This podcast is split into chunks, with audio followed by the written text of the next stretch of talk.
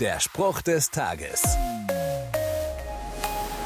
Kennt ihr den Begriff geplante Obsoleszenz?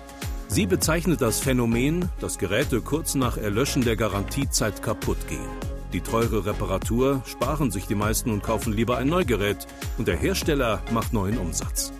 Da kann man sich schon mal fragen, was hält heutzutage eigentlich noch? Was bietet mir noch so viel Qualität, dass ich gerne hinein investiere? Von meinem Standpunkt als Christ sage ich, das ist Jesus. Er geht nicht kaputt. Im Gegenteil, wenn ich mein Leben in ihn investiere, dann stellt er mich wieder her.